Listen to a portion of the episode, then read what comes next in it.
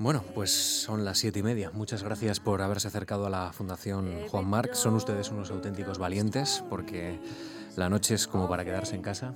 Así que gracias de verdad por, por haberse acercado hasta este Salón Azul y gracias Francisco Cabrillo, nuestro invitado aquí en Memorias. Gracias también por haber aceptado la invitación de la Fundación. Muchas gracias a la Fundación. La de estos señores creo que no es que son valientes, son héroes. Sí. Yo creo que hoy no solamente es el peor día del año, es probablemente el peor día de los últimos tres o cuatro años, ¿no? Efectivamente. Esta noche hay unas personas que sí que están muy calientes y muy a gusto en su casa, que son los que nos ven en streaming, en continuo, a través del ordenador, a través de mark.es. Ya saben ustedes que si alguna vez tienen esa tentación, nos podrán encontrar también, también allí. El señor Cabrillo es catedrático de Economía Aplicada y Hacienda Pública de la Universidad Complutense de Madrid. Está especializado en análisis económico del derecho, economía internacional, economía de la familia, historia de las doctrinas económicas. Profesor, ¿qué ha aprendido Occidente de la grave crisis financiera que ha atravesado en la última década? Ahora estamos a punto de cumplir la primera década. Pues a ver, siempre se aprende algo, pero siempre hay cosas que se dejan de aprender. Uh -huh. Y eso es lo preocupante. A mí me da la impresión de que sabemos que hicimos las cosas mal, pero tenemos dos peligros. Uno, la sobrereacción, esto pasa siempre. Entonces se dice, bueno, es que la regulación no estaba bien, entonces yo regulo mucho hasta que pase un tiempo y se da cuenta que aquella regulación puede ser eh, asfixiante. Y luego hay otro problema en el sector público y en España, y es que eh, durante unos años en España se hicieron auténticos eh, disparates, ¿no? están en la mente de todos, autopistas por las que no pasaba nadie, aeropuertos en ciudades donde no tenía el menor sentido, es decir, un gasto absurdo. Pero esto a muchos políticos les, les iba bien cuando llega la crisis tienen que dejar de hacerlo y de alguna manera mi impresión, y, y, y he tratado a muchos mi impresión, es que lo lamentan. Entonces el, el gran peligro es que ahora que, que, la economía va mucho mejor, que vuelvan a la tentación de decir, como tengo dinero, vamos a gastar. Uh -huh. En fin, yo espero que hayamos aprendido que no se pueden hacer aeropuertos donde se han hecho o que las, cuando alguien hace una obra pública lo primero que debería preguntarse es para qué sirve. ¿Y, usted es optimista o pesimista sobre esa inclinación de los políticos?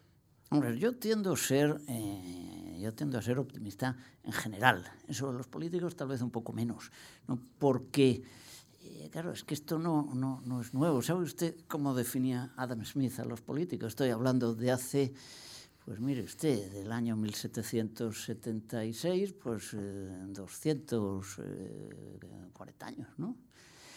Eh, Adam Smith los, de, los, definía en inglés, era como insidious and crafty animals, es decir, animales astutos e insidiosos. Entonces, en aquella época ya lo planteaba así, y su, su argumento era bueno, que había razones por las cuales quien, quien se dedica a la política lo que está buscando es una serie de objetivos a corto plazo y tal. Y eso no, no ha cambiado mucho y no parece fácil que pueda cambiar lo es decir, la, la, naturaleza humana es muy difícil que cambie. Lo que sí pueden cambiar son las restricciones en las que permitimos que se metan los políticos. Esto está muy relacionado con, con mi obra científica de, de, de, muchísimos años. ¿no? Es decir, cómo se pueden diseñar instituciones adecuadas que establezcan el tipo de normas y restricciones que impidan comportamientos inadecuados, o en otras palabras que induzcan a decisiones eficientes, sobre todo en el campo de la economía. Uh -huh. Ahora hay una palabra que se llama transparencia, que está mm. en, en, boca de todos, pero no sé si, si tenemos muy interiorizado sus efectos positivos, pero también negativos, porque habrá que dar una dosis exacta de transparencia para que las cosas funcionen bien. Sí, transparencia, transparencia significa muchas cosas eh, diferentes, pero no cabe duda que, que tiene sus, sus problemas. Vamos a ver, usted no puede grabar las conversaciones de un consejo de administración de una empresa y probablemente de muchos organismos públicos. Yo tuve ahí un problema cuando yo dirigía, el, cuando presidía el Consejo Económico y Social de la Comunidad de Madrid, hubo planteamientos de eh, gente que decía, no, que se grabe, que se grabe todo. Pero mi argumento era, si se graba, realmente las eh, posibilidades de que la gente abre con libertad se reducen. Entonces había gente que quería que la grabara para luego llevarla a su sindicato, a su organización y decir, mira lo que he dicho. ¿no? Y al final aquello lo arreglé eh, simplemente acogiéndome a los derechos de los propios consejeros. ¿no? Y dije, mire, hay consejeros que han dicho, yo no quiero que a mí me graben. Punto. Se acabó la historia. Pero creo que habría sido un gran error en ese caso. En otros casos, en cambio, la transparencia es muy necesaria porque transparencia supone un límite a la discrecionalidad.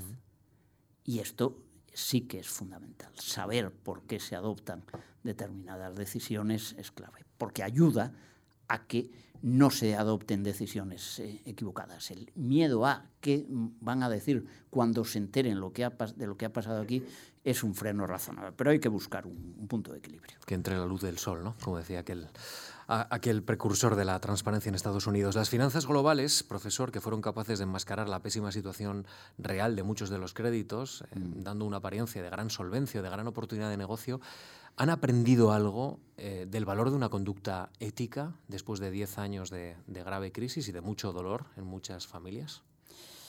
Bueno, vamos a ver, yo creo que el problema no es que las finanzas fueran globales, ¿no? porque es verdad que había finanzas globales, pero, pero los problemas que se han dado han sido muy internos. Es decir, la crisis de las hipotecas norteamericanas no está precisamente relacionadas con las finanzas globales, sino con su propio problema.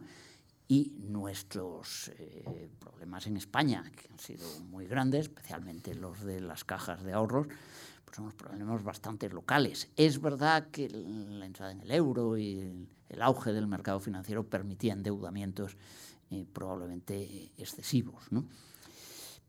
Pero mm, yo creo que eh, ahí sí que hemos aprendido alguna cosa. Por ejemplo, en España, claramente, el cambio de reglamentación que se hizo en, las cajas es prácticamente la desaparición del modelo antiguo.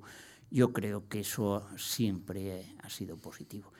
Ahora, usted me dice, no, es que la gente quiere ganar dinero. Vuelvo a, lo de antes. Lo mismo que decía de los políticos, lo de, se lo digo usted de los financieros. La naturaleza humana es la que es.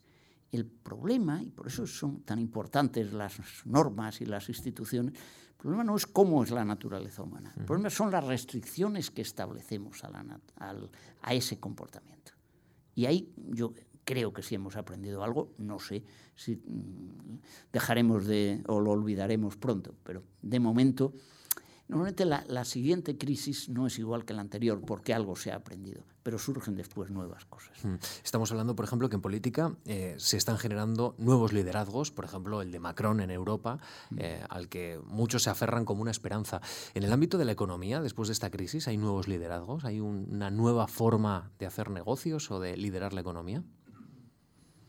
No diría yo, yo tanto. Vamos a ver, el caso de los, de los políticos, el caso de de Macron,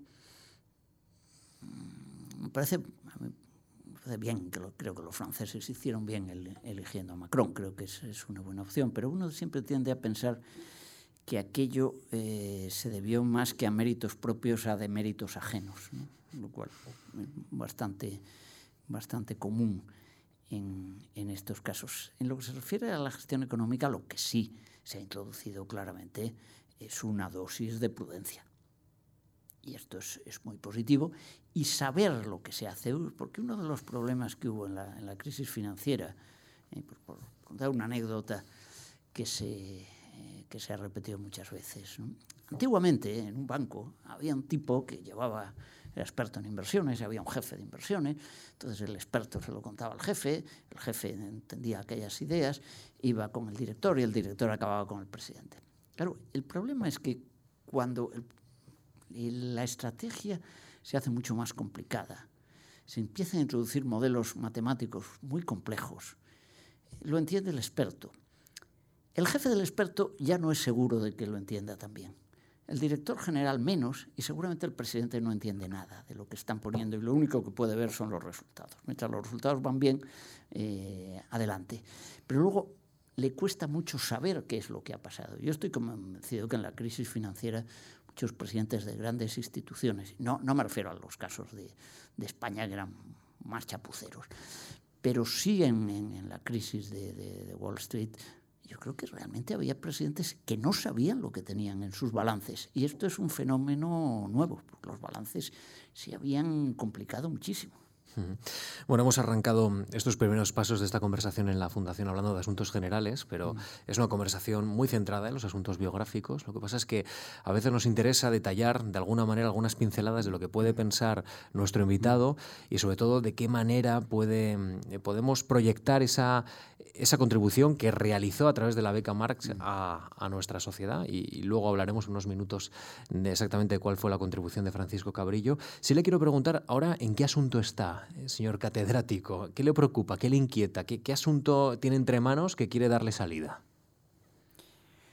Bueno, vamos a ver, yo estoy eh, orientando dentro de mi campo del análisis económico del derecho y las instituciones, he entrado en un campo nuevo. ¿eh? Diseñé, y no sé si es el único curso que se hace en España, es posible un curso de, análisis económico del delito, ¿eh? y hace muy poco nos han dado a mi equipo y a mí un proyecto, un pequeño proyecto de investigación sobre temas de terrorismo, pero no la visión eh, convencional del terrorismo, sino lo que decíamos antes, ¿es posible diseñar instituciones, eh, por ejemplo, vía responsabilidad civil, vía derecho de daños, vía exigencia de compensaciones, que impidan determinados comportamientos? Aplicamos al terrorismo, pero lo puede usted aplicar al problema catalán exactamente igual. Se puede ir por vías de, de este tipo. Ese es el tema en el que estos días realmente le hemos estado dando una vuelta a ver qué se puede hacer. Pero en general, yo sigo con, con este análisis de que las instituciones y las normas son relevantes. La última ocasión que nos visitó como invitado fue hace casi ocho años, el 25 de febrero de 2018, es decir, en unos días se cumplen ocho años. Usted trazó la semblanza del economista John Maynard Keynes. No sé si se acuerda que... Sí, perfectamente. ¿Cómo era Keynes y, y por qué vino a la Fundación a hablar de Keynes? Bueno, yo creo que el grupo de conferencias era sobre el grupo de Bloomsbury. Es decir, no era una serie de conferencias de economía. Eh, Keynes era un personaje muy importante en el grupo de, de Bloomsbury. Yo siempre he defendido que era el tipo más listo del grupo aquel. Y yo creo que a mí me invitan, porque yo había escrito un, durante tiempo, yo he escrito mucho en, en prensa, ¿no? y escribí una serie de... Eh, aspectos vitales de algunos economistas, que luego se eh, publicaron en un libro, no todos, pero una parte, un libro se llamaba eh, Economistas extravagantes, retratos al agua fuerte, que ya es bastante indicativo de por dónde va. ¿no? Y yo había escrito allí algunas cosas eh, curiosas sobre, sobre Keynes. Yo creo que entonces, bueno, conocía bien la, la biografía, había leído casi todo lo que se había hecho importante, sobre todo la, la biografía de, de Skidelsky en tres volúmenes de Keynes, y conocía a Keynes y su, un poco su época y su, y su ambiente. ¿no? Y entonces, en, en, en aquella conferencia, pues yo creo que fui un tanto iconoclasta, porque era muy poco respetuoso con el grupo de, de Bloomsbury. ¿no? El grupo de Bloomsbury eran un, unos tipos muy, muy raros. Eh, los que no me digan, estamos hablando de escritores como Lytton Strachey, eh, Virginia Woolf, etcétera, etcétera. Y eran unos tipos eh, bastante eh, peculiares. Y Keynes era un hombre que tenía una doble personalidad, o triple personalidad. Yo diría, Keynes era, por un lado, el hombre de, eh, de Cambridge, era el profesor de Cambridge, con mm, sus alumnos, sus discípulos, y que luego darían lugar a su, a su revolución eh, teórica. Luego era el hombre de, de, la City. Eh, Keynes es un hombre que está metido en el mundo financiero, es un hombre experto, interviene en varias comisiones parlamentarias eh, sobre el restablecimiento del patrón oro y otra serie de cuestiones. Y luego tenía su vida de sus amigos que habían nacido dentro de un grupo de la Universidad de Cambridge que eran los apóstoles, que era un grupo filosófico. En principio no tenía nada que ver con la economía donde había estado anteriormente Bertrand Russell y, y una serie de, de gente. ¿no? Entonces, eh, mi opinión sobre Keynes, que era, Keynes era un tipo extraordinariamente inteligente, muy brillante, pero mi opinión equivocado en economía. Y le, le contaré otra historia. Cuando yo empecé en la universidad, el que fue mi maestro, director de tesis, que era Lucas Beltrán, Lucas Beltrán era un hombre que aparece citado, por cierto, en la biografía de Keynes a raíz de una carta que tuvo con Keynes en los años 30, eh, pero realmente con quien había estudiado era con Hayek, era amigo mm. personal de, de, Hayek. Y cuando ya pues, hablé con él, acordamos en que me iba a incorporar como ayudante a su cátedra, a empezar a hacer una carrera académica, recuerdo que Lucas me dijo, dice, bueno, pues nada, como era así muy paternal, ¿no? Bueno, pues nada, pues que tenga usted tantos éxitos como Keynes. Y se queda así un momento y dice, después dice, pero mejor orientado. Bueno, invito a todos nuestros oyentes a, repasar esa estupenda conferencia en, en mark.es, la pueden encontrar en, en, la base de datos, 25 de febrero de 2010. Claro, preparando la entrevista de, de Cabrillo, pues me he dado cuenta de que vino a la fundación a hablar de Keynes cuando él es un seguidor de Friedman, de Milton Friedman. de hecho, creo que usted estuvo con él en Madrid, creo que tiene una fotografía de él, ¿no? o con él, ¿no? en su despacho. Yo tengo en mi despacho una foto con, con, Friedman. Friedman todavía está. Friedman murió muy mayor, murió con 96 años, me parece. Pero aquella foto debe ser del año 80. en una conferencia que vino a, a impartir a Madrid. Vino varias, mm. hizo, vino con varias cosas. La foto la tenemos en el Instituto de Economía de Mercado, que mm. luego, luego yo dirigí, pero entonces no dirigía todavía. Y vamos a ver, Friedman es uno de los grandes economistas del siglo XX. Mucha gente piensa que es el economista más importante de la segunda mitad del siglo XX. Em, yo diría que mi, si tengo que mirar los economistas que más me han influenciado, yo diría que profesionalmente Mm, más que Friedman, yo citaría probablemente a Ronald Coase y a Gary Becker. Pero hay dos economistas que han marcado mi forma de entender la economía y ver el mundo económico, que han sido eh, Milton Friedman y, James Buchanan.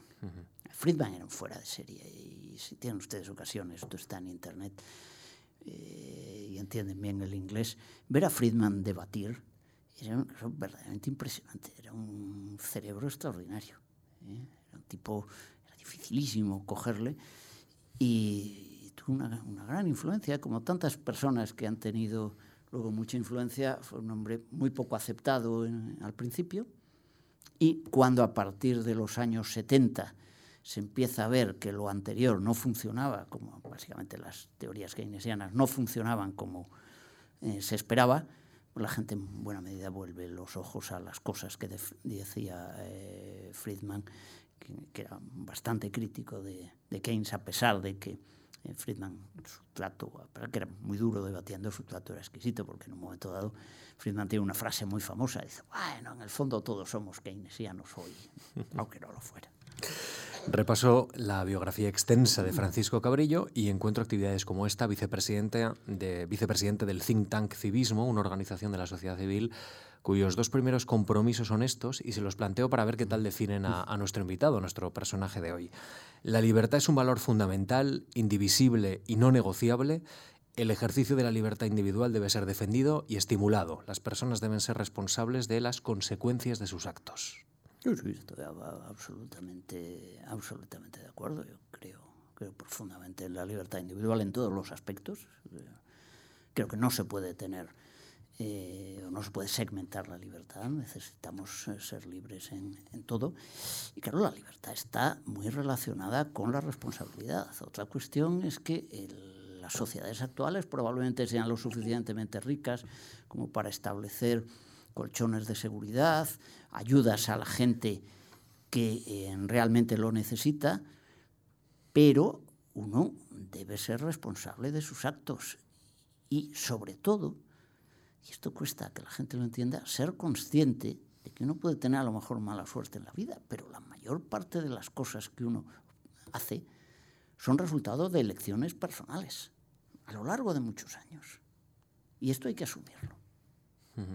Lo que no sabemos es si estamos preparados para acertar o por, lo menos para decidir bien. ¿no? bueno, claramente, vamos a ver, eh, para que sea usted idea, el último premio Nobel de Economía eh, se lo han dado a é un catedrático de, de finanzas de, de Chicago, pero que curiosamente está en la tradición contraria a la tradición mm. que la gente esperaría mm. de Chicago, ¿no? que es eh, Richard Thaler, bueno, Thaler pronunciado a la alemana, los americanos con su pronunciación peculiar lo llaman Thaler, llámelo usted como, como quiera. Y la base de, las, de, los trabajos de Thaler es que la gente eh, es poco racional. Y esto enlaza, Thaler enlaza con Keynes, por ejemplo. Keynes, en general la gente que piensa que los demás son poco racionales, o que el conjunto de la gente es poco racional, son más partidarios de intervenir y regular. ¿Eh? Pero esto, esto tiene muchas implicaciones en temas de eh, generación de, lo que yo decía antes, generación de instituciones, normas. De Thaler trabajó mucho con, con un catedrático de Derecho de Harvard que se llama Cass Sunstein, que fue el regulador jefe de, eh, de Obama, el que yo, he tenido en, mi seminario de Harvard alguna vez de invitado. Y eh, buena parte de la idea es decir, sí, es verdad que la gente es libre, pero podemos orientarlos para mejorar el, eh, su nivel de bienestar. De hecho, han acuñado, Sandstein y Thaler han acuñado un término que es el término paternalismo libertario, o libertarian en inglés, en español sería mejor, paternalismo liberal. Dice, bueno, el, que la gente elija, pero si podemos tener más bien eh, unas opciones en que le digamos a la gente que puede elegir, pero le, damos un incentivo, un empujoncito para que elija la opción A mejor que la opción B, como tenemos mejor información, eh, obtendrá mejores resultados. Este es un tema eh, muy, abierto a, muy abierto a debate y lo relaciono con Keynes, el propio Thaler cita especialmente a, Keynes. Keynes tiene, Keynes ya les digo que era un tipo eh, brillantísimo. Entonces, Keynes tiene, Keynes tiene en, la teoría general, que yo me trabajé mucho, yo tuve un buen profesor en teoría económica en California, que trabajamos esto. Keynes tiene una teoría muy graciosa, que es la que llama del concurso de belleza. ¿eh? Entonces, él explica un concurso de belleza. El concurso de belleza consiste en que hay una serie de señoritas que se presentan al concurso y la gente vota. Entonces, entre aquellos que aciertan al ganador o a la ganadora, hay un premio para ellos. Los que no aciertan no tienen premio. Entonces Keynes pregunta, ¿usted a quién vota? ¿A la que le parece más guapa o a la que piensa que a los demás les va a parecer más guapa? Y esto es un primer nivel. Si vamos elevando el nivel, Claro, resulta que los otros no votan a ellos tampoco a las que les parece más guapas, sino a lo que los demás le van a parecer más guapas. Total, que la conclusión de Keynes y de Thaler, que en el fondo es, es, la misma, es decir, usted no se puede fiar de los mercados financieros. Dice, porque la bolsa es como el concurso de belleza. ¿Eh? Es esa actitud. Claro, hay toda una rama del pensamiento financiero que dice, qué barbaridad, mire usted, esto no es así. Pero es un tema en este momento eh, abierto a debate ¿eh? en el pensamiento económico. Bueno, estamos hablando de diversas personalidades del mundo de la economía y, esto nos lleva a pensar que si quitas eh, bueno, capas a la cebolla, uno se encuentra con diferentes teorías sobre la naturaleza humana, ¿no? que en el fondo eso es lo que responde prácticamente luego diferentes concepciones económicas, diferentes concepciones sobre, sobre la persona. El señor Cabrillo primero se licenció en Derecho, después en Economía. ¿Cómo surge el interés por la economía? Bueno, mm, vamos a ver, a mí economía, naturalmente en el sistema antiguo de, enseñanza ahora aprenden algo de economía, en aquella época no sabíamos absolutamente nada. Pero a mí me interesaba un poco las ciencias sociales en general. Entonces, ¿qué hace alguien en el año 67 que le interesa las ciencias sociales? Bueno, pues estoy a derecho, mire usted, pues siempre uno puede hacer muchas cosas. Al cabo de un año en derecho, pues me doy cuenta que, bueno, que aquello, digamos, que bien, saco buenas notas y, puedo hacer otras cosas que me interesan. Empiezo a ver economía y me va interesando más, más la economía, con lo cual acabo haciendo las dos carreras simultáneamente y em, con el tiempo me va interesando más la economía. Luego voy a volver al derecho, pero muchos años después. Y me he preguntado muchas veces por qué. Y bueno, tengo una hipótesis y creo que no es equivocada. Yo creo que a mí el derecho me lo enseñaron mal. Es decir, la enseñanza del derecho era muy convencional, muy formalista, no me planteaba problemas. Luego, en la Universidad Americana he visto otra cosa. Es decir, el derecho, de hecho en Estados Unidos la entrada es una carrera de posgrado. No hay licenciatura en derecho. A, derecho. a la escuela de derecho se llega cuando se han hecho ya cuatro años de universidad. Y entonces, eh, el enfoque del estudio del derecho es partir de problemas, no partir de, mire usted, aquí está el Código Civil, o está la ley no sé qué, o está la ley hipotecaria, no. Se parte de problemas. La cuestión es, ¿cómo se soluciona desde el derecho ese tipo de problemas? Y eso me interesó, me interesó eh, mucho más. Y entonces, al cabo de un tiempo, después de, haber, de haberme hecho un economista profesional, empiezo a enfocar muchas de las técnicas económicas al estudio de este tipo de problemas.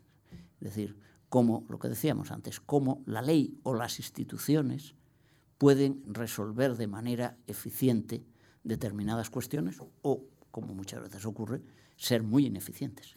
¿Y, su interés por el liberalismo cómo, cómo, surge, Francisco? Pues yo creo que en buena parte en, en los Estados Unidos. Es verdad que, eh, como le digo, el que fue mi maestro aquí en Madrid, eh, Lucas Beltrán, era un hombre muy liberal. yo creo que uno, esto, esto lo dice Buchanan, ¿no? del que antes hablábamos, Buchanan era un liberal convencido, pero él cuenta, de joven era socialista, socialista en el sentido de que la gente intuitivamente tiende a pensar que cuando hay un problema, el Estado lo puede solucionar. Yo creo que esto le pasa a casi todo el mundo. Decía Buchanan, sería curioso ver cuántos economistas liberales de jóvenes no han tenido eh, inclinaciones socialistas, no, no en el sentido político, sino en el sentido de decir, el Estado resuelve mejor estas cosas que, que el mercado. Y yo creo que me pasa a mí eh, algo, algo similar. ¿eh? Eh, mi, mi, paso por los Estados Unidos me cambia la forma de vida, muchas cosas. El país era muy diferente. Yo me voy a Estados Unidos en el año 74, uh -huh. es decir, en época de, en época de, de Franco. ¿no? Y entonces ya en Estados Unidos veo cosas realmente que me sorprende. A poco de llegar, bueno, fíjense si han pasado años, cuando yo llego a California, Ronald Reagan era no presidente de los Estados Unidos, aún faltaban muchos años, era gobernador de California entonces. Y las primeras elecciones que yo en mi vida, elecciones de verdad, no las que había aquí del tercio de procuradores familiares y aquellas cosas que se hacían aquí, eh, son las elecciones a, gobernador de California. Entonces yo por primera vez veo allí lo que son unas elecciones, y lo recuerdo muy bien, aquella experiencia, eh, que además es curioso porque esas elecciones las gana un tipo que se llama Jerry Brown. Y Jerry Brown hoy sigue siendo gobernador de California. No porque lleve 40 años, sino porque este señor fue gobernador del 74, 75 al 83, y 30 años después se volvió a presentar. En 2011 volvió a ganar las elecciones, ha vuelto a ser reelegido y yo creo que le deben quedar un año todavía, ¿no? Debe tener, es verdad que empezó muy joven, pero debe tener muchísimos años. ¿no? Entonces, yo veo, veo, aquí, yo veo que las cosas se, se plantean y se resuelven de, eh, de otra manera. ¿no? Yo creo que en general la gente que fuimos a Estados Unidos en aquellos años, aparte de ver una universidad completamente diferente de lo que teníamos aquí, vimos un mundo eh, también diferente. Y esto eh, para mí es muy importante. Y luego, cuando vuelvo, eh, aparte de con Lucas Beltrán, yo tomo contacto con otra persona que me ha influido mucho y que sigue siendo un gran amigo mío, que es Pedro Schwartz. Pedro Schwartz, yo lo conozco en, en una situación puramente académica, ¿eh? es del comité del tribunal de mi tesis doctoral, le gusta lo que yo hago, me invita a su seminario, un seminario muy interesante, estoy hablando finales de los 70 ya, eh, y principios de los 80, y a partir de ahí entro en esto, como digo, empiezo colaborando en el Instituto de Economía de Mercado, que posteriormente dirijo, eh, soy nombrado miembro de la, de la Society, la sociedad liberal que, que había fundado Hayek el año 47, y mmm, quedo integrado en este tipo de cosas, pero lógicamente no lo habría hecho si no hubiera llegado a un convencimiento intelectual antes, y creo que no habría llegado a ese conocimiento si no hubiera estado en, en California en aquellos años. Uh -huh. vamos al origen. Nace en 1950. ¿Qué se acuerda de, esos primeros pasos en, su hogar? ¿Cómo era su hogar? ¿Cómo, ¿Cómo, era la relación con sus padres? En fin, cuéntenos de qué manera algo empezó a fraguar ahí para llegar a, a, lo que es usted. Bueno, vamos a ver. Mi familia era una familia de clase media acomodada.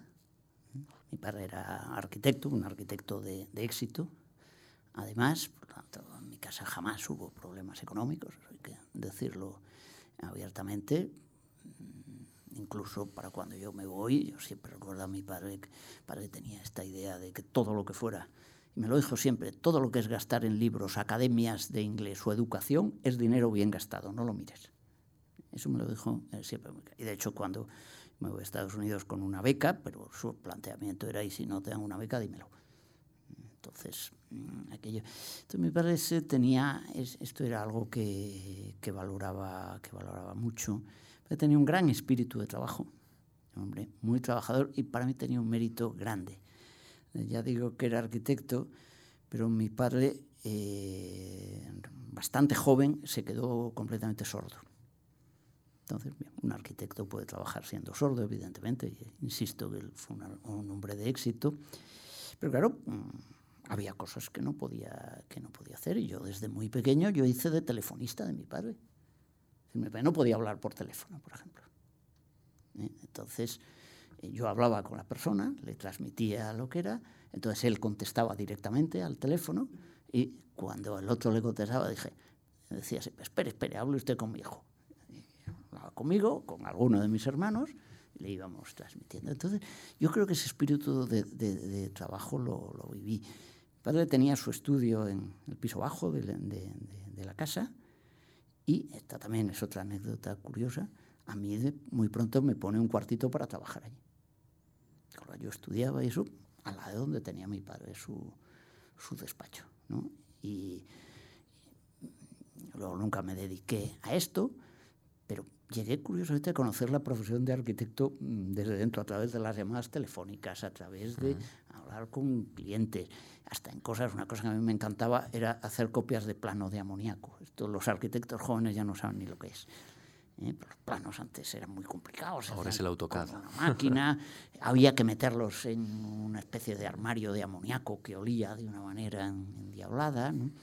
Y yo creo que eso me, me marcó. Pero aún así, aún siendo mi padre arquitecto, creo que él vio que aquello no era realmente lo mío, ¿eh? me orientó más bien hacia eh, estudios humanísticos y, sociales. ¿no? Mi padre, primero mi padre dice, pues no te haces abogado del Estado. Yo sacaba muy buenas notas en el colegio. Bueno, pues vamos a ver. Entonces por eso empiezo a estudiar y lo de, mira, esto no me va. No, me, me divierte mucho más ser, dedicarme a la universidad. Y le pareció muy bien. Mi padre había sido eh, profesor auxiliar en, la universidad. Mi padre, que era arquitecto, era un buen matemático. Eh, vamos, y de nuevo lo, recuerdo, yo con mi padre de pequeño he hecho problemas de matemáticas por un tubo, porque, le gustaba hacerlos con, con, con, sus hijos. ¿no? Entonces mi padre, para, mi padre viene de Santander y para pagarse sus estudios de arquitecto, es, primero es profesor particular de matemáticas, daba clases de matemáticas y luego fue eh, profesor auxiliar en la propia escuela de, de arquitectura. ¿no? Por lo tanto, ese ambiente, usted es una persona con, con, inquietudes intelectuales, ese ambiente marca, evidentemente. Y ese espíritu creo que lo he heredado de él. ¿Y lo ha transmitido? Bueno, de momento eh, mi hija todavía es jovencita, pero esperemos que sí.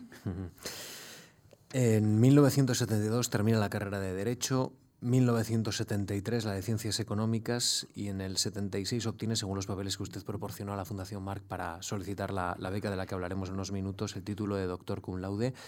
Eran años eh, bueno, de precambio en nuestro país. Hemos hablado de cómo vio el país desde mm. Estados Unidos, pero, pero eran años también de mucha actividad universitaria.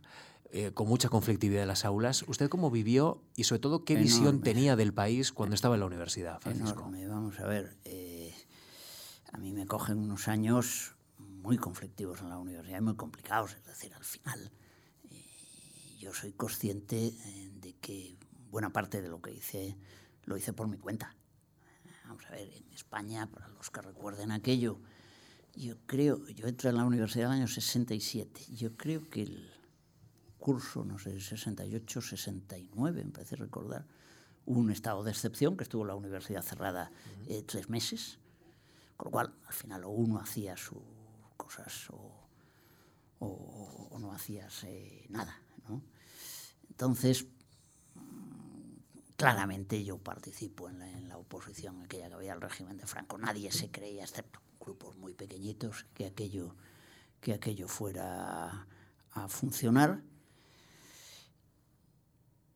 Y el problema era un poco lo que, lo que iba a ocurrir a, a continuación. ¿no?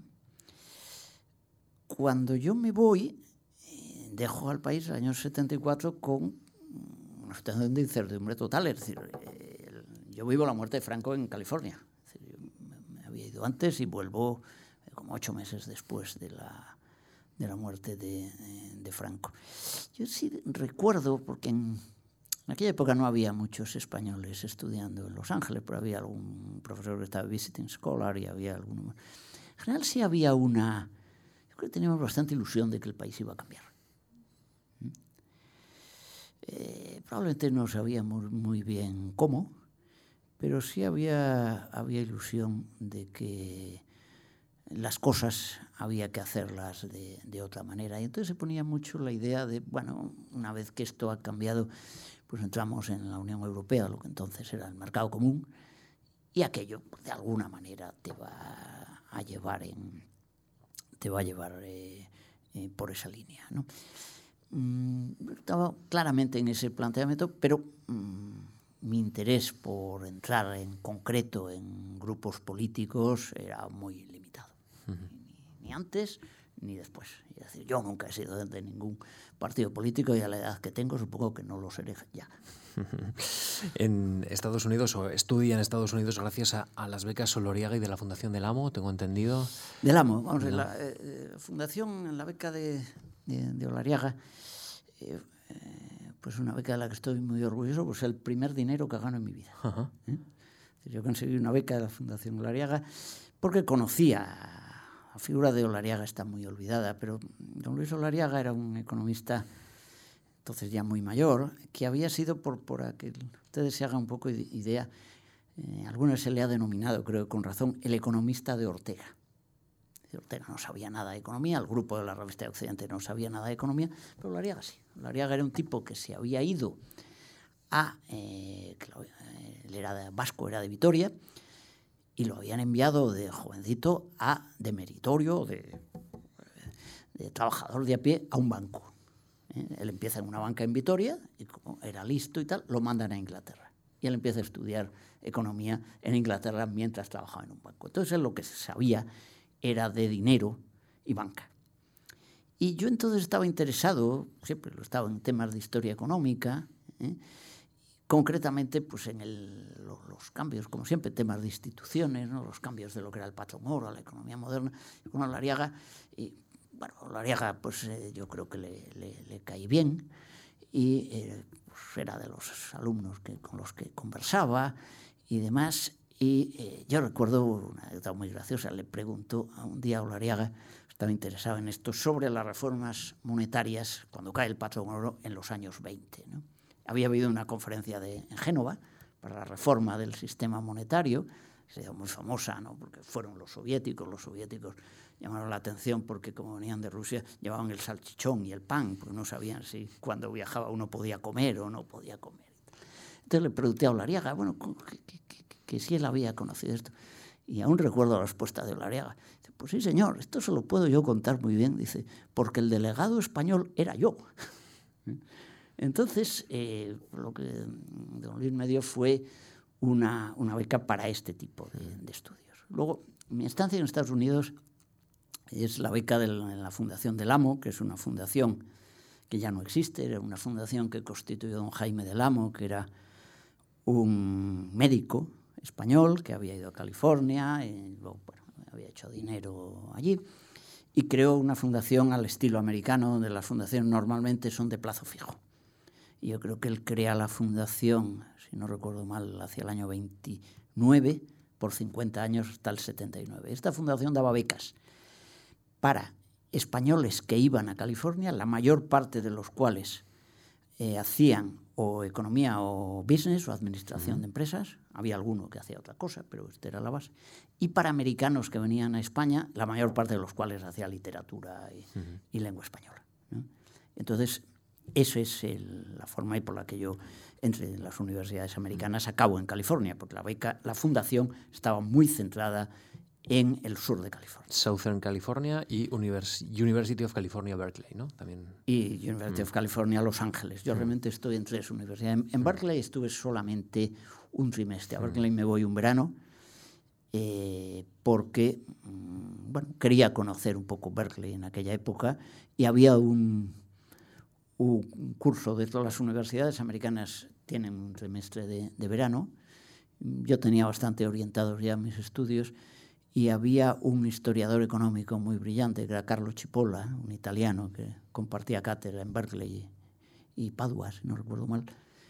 Y pues me, me, apunté y estuve un, un trimestre en, Berkeley. Pero mis estudios básicamente fueron Southern California y California, Los Ángeles.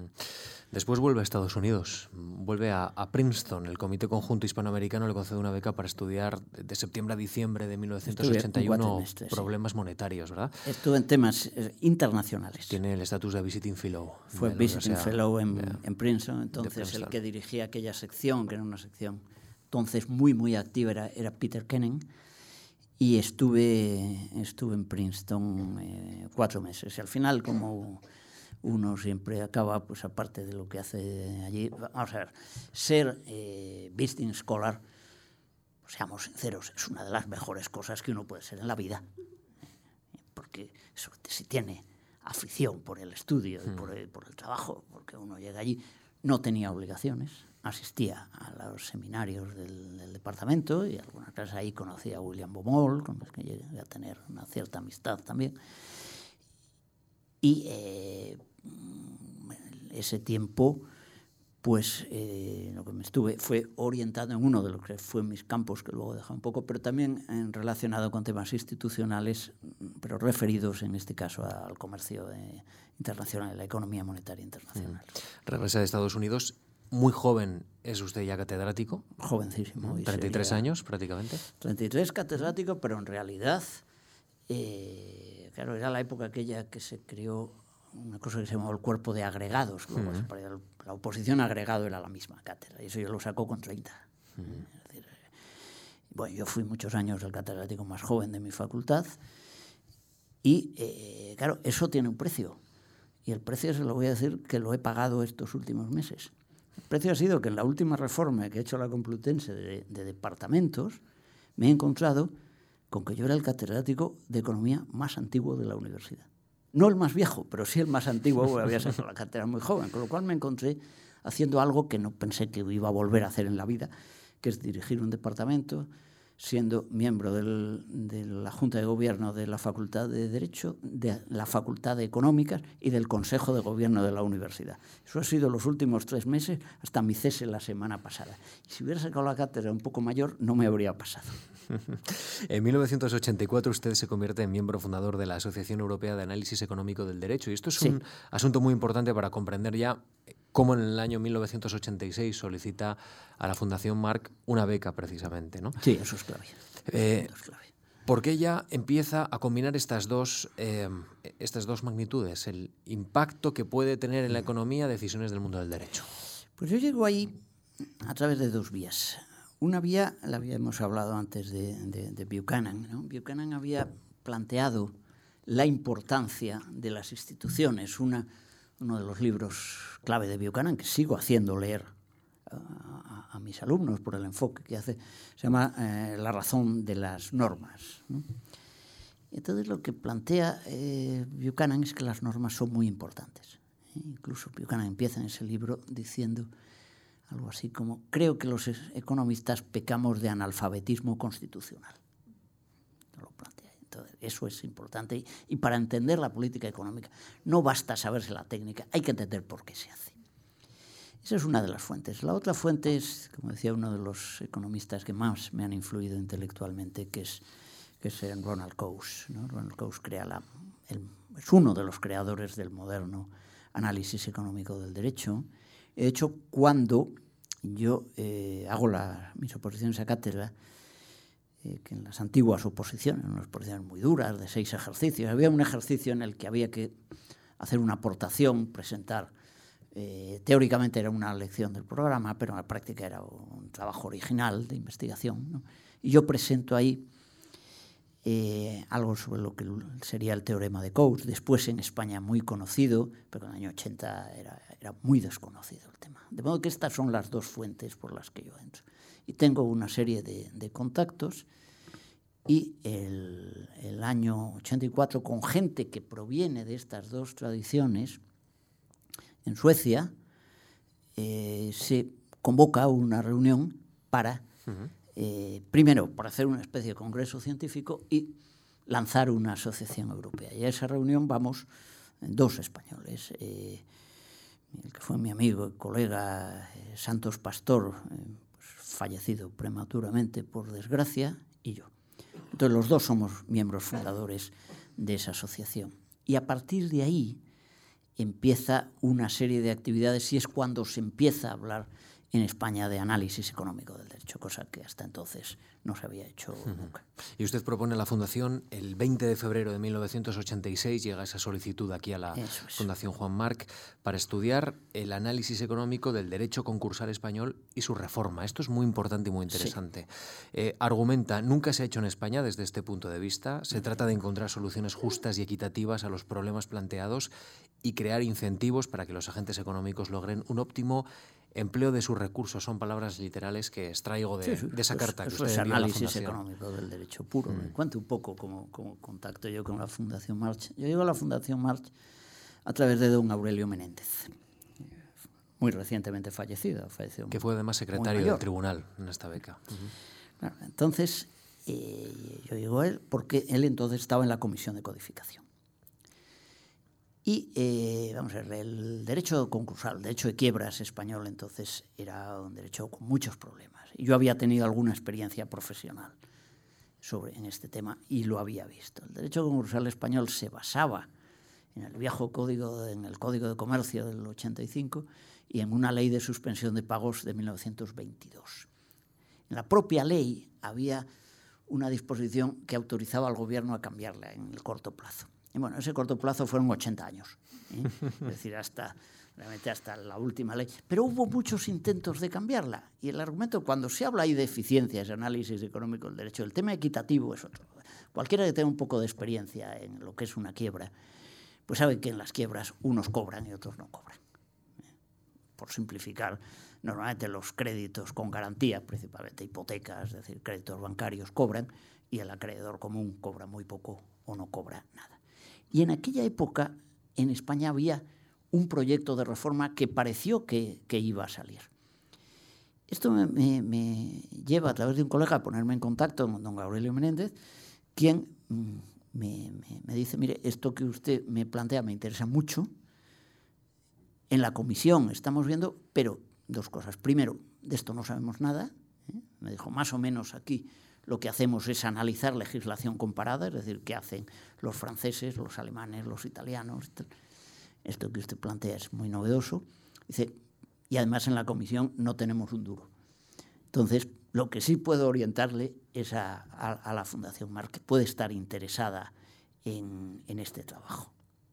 Entonces, a partir de eso entro en contacto y allí fue como esto me permitió eh, orientarme en este sentido. Estuve en Italia, estuve unos meses en Roma, básicamente estuve viendo un poco el tema de, quiebras italiano, que había inspirado mucho aquel proyecto de reforma. Luego el proyecto de la reforma no se hizo, pero mm, viendo aquello lo que hice entonces, creo que han quedado cosas importantes. Y es verdad que creo que era novedoso. Por ejemplo, planteaba una cuestión que nunca había planteado nadie, porque nadie había mirado las cifras, simplemente. Los juristas se mueve mal con los números. Y la pregunta que yo me hacía era, bueno, ¿por qué en España hay tan pocas quiebras? Cuando digo pocas quiebras no me refiero a que cuando la economía va bien quiebran pocas empresas, esto pasa siempre, sino en épocas buenas y malas, en España eh, siempre ha habido muchas menos quiebras que en países similares al nuestro como Francia o Italia. Y hay varias razones, pero una de ellas era que cuando uno tiene una institución muy defectuosa como era aquella, eh, lógicamente se usa poco aquello, poco la institución. Entonces no es que en España no desaparecieran las empresas, claro que desaparecían, pero no utilizando el procedimiento de quiebras. Ese era un poco el, punto de partida y lo que se explica ahí en aquella, hmm. en aquella carta. El trabajo se titula después Quiebra y liquidación de empresas. Eso fue como se publicó como libro. Ese fue el libro que se trabajó ahí, pero luego salieron más cosas. Por ejemplo, el artículo en una obra muy importante que era en la, la enciclopedia de análisis económico del derecho, enciclopedia Flow Economics, que publicó Eduard Elgar, el artículo sobre procedimientos de quiebra es mío y ese encargo lógicamente viene de las cosas que había hecho antes. Tengo otra cosa publicada en Alemania también sobre problemas de relaciones laborales en caso de quiebra, en fin, pues habitual de, de esto han ido saliendo cosas. No le pregunto si envió el proyecto al Congreso de los Diputados. No, no, no. Congreso de los Diputados, creo que nunca he enviado nada en mi vida. Yo he estado varias veces en el Congreso de los Diputados, eh, nunca por iniciativa propia, sino porque me han invitado y creo que era mi obligación ir. Eh, otra cosa es si me han hecho algún caso, eh, tiendo a pensar que no, pero así son las cosas. Bueno, hemos hablado de Berkeley, de Southern California. entre 1990 y 2008 dirigió en España el Erasmus Programming Law de 2004. No en Economics, lo mismo, siempre. El Seminar in Law en Economics de la Universidad de Harvard, en la Fundación Rafael del Pino. Esto lo sigo, esto, esto sigue activo, llevamos 14 años. Son dos programas internacionales. En el primero, eh, lo que hicimos fue un programa europeo de análisis económico del derecho, que era muy, muy interesante, porque los alumnos estaban en varias universidades europeas, ya que dábamos clase en, en inglés, lo cual hoy las cosas han cambiado. Pero cuando yo empecé a dar clase en inglés en aquella época, a mí me miraban como un tío rarísimo, directamente. Pero bueno. Y eh, después empezamos el seminario en Harvard, que como digo, llevamos ya 14 eh, años, esto gracias al, efectivamente, como dice, al apoyo de la, de la Fundación en Rafael del Pino donde desde eh, la propia fundación, concretamente don Amadeo Petitbou, que era entonces el director, me plantea, bueno, estas cosas pueden ser interesantes, porque ellos hacían seminarios de economía pública y de algunas otras materias, donde se puede hacer. Yo conocía a, que actualmente sigue siendo el director del Centro de, de Análisis Económico del Derecho de Harvard, que es un buen amigo mío, Steve Chabel, probablemente una de las tres figuras en el mundo de este, de este tema, ¿no? Y bueno, le propusimos esto, le, le, gustó la idea y lo que yo pensé que iba a ser pues, un seminario ocasional, pues acabó en un proyecto muy consolidado de 14 años que ha tenido importancia porque nos ha permitido extender esto no solamente en España, sino también en, en Latinoamérica. Yo tengo muchos alumnos en América Latina, muchos han ido allí a, al, al, programa de, de, Harvard, y hasta el punto de que la, la, Asociación Española de Análisis Económico del Derecho, en la cual yo fui también el presidente fundador, he sido presidente hasta el año pasado, ya que llevaba 10 años y ya lo, ya lo dejé, eh, por extraño que parezca, la Asociación Española la fundamos en Harvard. Uh -huh en aquella reunión, porque al final, al final cuando uno tiene tiempo libre, está con los colegas, se toma un buen vaso de, de cerveza oscura de Nueva Inglaterra, pues se le ocurren cosas, ¿no? Y una cosa fue esa. Ha dirigido el máster universitario en análisis económico de Derecho del Instituto Universitario Ortega y Gasset, es Senior Associated Member del St. Anthony's College de la Universidad de Oxford. Y yo le quiero preguntar, este es el currículum, aparte de catedrático, como hemos comentado en la Complutense de Madrid, ¿qué, qué eh, conclusiones saca de, de esta combinación de importantes instituciones educativas extranjeras con también destacadas instituciones educativas en España. ¿Hay algo que se pueda exportar, o mejor dicho, importar de, del extranjero para, bueno, para fortalecer nuestras yo, instituciones? Yo, yo, creo que hay que importar. Y en estos momentos todavía hay que importar mucho. Probablemente eh, una de las frustraciones que tenemos muchas personas de, cierta edad y que nos hemos dedicado la mayor parte de la vida a estas cosas es que la situación de la Universidad Española no, no es buena. No es buena y lo estamos viendo por, por los índices. Probablemente las cosas eh, no se hicieron bien en, en su momento. ¿eh? Eh, y creo que no es por falta de personas. En España hay profesionales excelentes, incluso profesionales que les gustaría venir a España y están fuera de España, pero realmente no, no tienen oportunidad. Y volvemos a lo mismo, lo que está fallando probablemente sea el marco institucional. Yo escribí hace poco en mi columna de expansión que, eh, utilizando terminología de la empresa, que la Universidad Española tiene un problema de gobierno corporativo muy grave, muy grave. No funciona y esto es y esto es muy importante. Yo ponía un, ejemplo, vamos a ver, si uno quiere elegir al alcalde, pues lo más razonable es un sistema democrático, es el que mejor funciona. ¿eh? O a un presidente del gobierno en la política. La democracia tiene muchos defectos, pero eso es lo de Churchill. Es el sistema menos malo que se ha inventado y tenemos que mantenerlo. Creo que en ese, ese punto lo tengo clarísimo. Ahora, hay muchas instituciones que no son uh, democráticas. La empresa no puede ser democrática. Es decir, al, eh, al consejero delegado no lo votan los empleados de la planta de montaje pero al rector de la universidad sí lo eligen, el equivalente a los empleados de la, de la planta de montaje, incluidas señores de la limpieza, bedeles, sindicatos y, y todo esto. Y al final lo que yo preguntaba es, bueno, ¿usted qué quiere? ¿A qué quiere que se parezca la universidad? ¿A un ayuntamiento o una empresa? El ayuntamiento además tiene otra cuestión, es que en el ayuntamiento el alcalde no lo eligen los funcionarios. Es decir, aquellas personas de, eh, cuyo, cuyo sueldo depende de la persona que eligen, no pueden elegir al alcalde. Y en la universidad sí.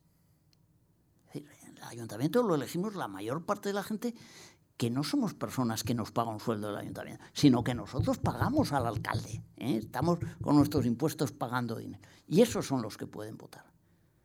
El sistema de, de, de la universidad va mal y los resultados son, son que se va mal. Es decir, ver, la Universidad Española, siempre lo digo, en toda su historia ha generado un premio Nobel. Y lo generó hace ciento y pico años, que fue Ramón y Cajal. No ha habido otro. Suelen citar a Severo Ochoa, pero Severo Ochoa no lo crea la Universidad Española. Severo Ochoa es un premio Nobel norteamericano, en, el sentido de que él nació en España, pero toda su investigación es americana. España, gente ligada a la Universidad Española que haya obtenido el premio Nobel, hemos tenido en ciento y pico años uno y no hay perspectivas de momento de que vaya a haber. No es que los premios Nobel sean fundamentales, eh, pero mm, mi impresión es que lo mismo que en la Universidad Española no produce premios Nobel, hay también cierta uh, situación de, de que eh, tampoco está incardinada con el, con el mundo de la empresa, con el mercado de trabajo.